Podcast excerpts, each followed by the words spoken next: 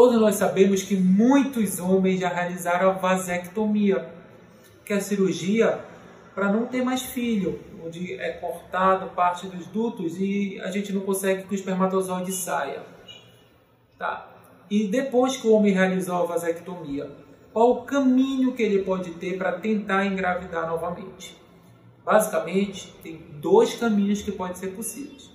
Primeiro, a reversão de vasectomia.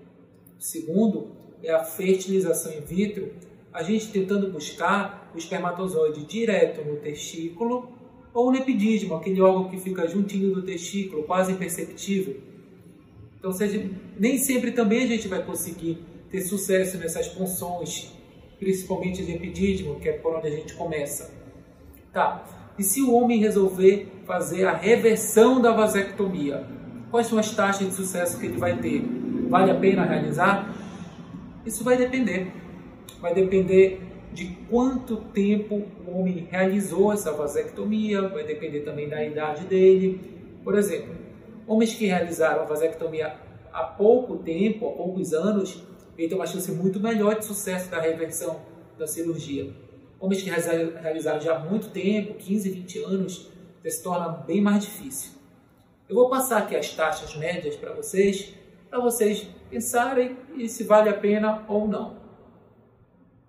Bem, homens que realizaram a vasectomia há menos de 3 anos, eles têm uma chance de 97% de voltar a ejacular espermatozoide. Lembrando que não é só a gente ejacular espermatozoide, precisa de uma quantidade para conseguir uma gravidez de forma natural. E tem uma chance de 76% de conseguir uma gestação. Homens que realizaram em 3 a 8 anos de vasectomia têm uma chance, já está diminuindo, de 88% de permeabilidade de voltar a ejacular e de 53% de conseguir uma gestação de forma natural. 9 a 14 anos, 78 79% de voltar a ejacular e 44% de conseguir uma gestação de forma natural. Mais de 15 anos de vasectomia, 71% de conseguir voltar a ejacular espermatozoide e 30% apenas a taxa de gestação. Isso vai depender muito de cada homem, de cada casal, se ele realmente quer fazer a reversão de vasectomia. Antes disso, é importante a gente avaliar a mulher também. Vai que ele realiza a reversão de vasectomia e a mulher tem uma infertilidade tubária, por exemplo. Não dá para se pensar em gravidez natural dessa forma. Aí vai ter que cair na fertilização in vitro de qualquer maneira. Tá? Então, assim, é melhor, é um pouco melhor para a gente, é um pouco mais fácil até, a gente conseguir utilizar espermatozoide do material ejaculado. Geralmente, que é justamente a taxa de permeabilidade que eu estava falando primeiro para vocês. Mas isso é uma cirurgia. Isso não é igual lá na padaria comprar um pão. É uma coisa séria, né? Então, isso vai depender se a taxa de sucesso interessa para o casal, qual a idade feminina, como estão as tubas uterinas da mulher, uma série de fatores que a gente avaliando em conjunto pode chegar a uma decisão se vale a pena reverter a vasectomia ou partir direto para uma fertilização in vitro. E vamos supor que caso a gente tenta buscar o espermatozoide e não conseguir, o que, que pode ser feito?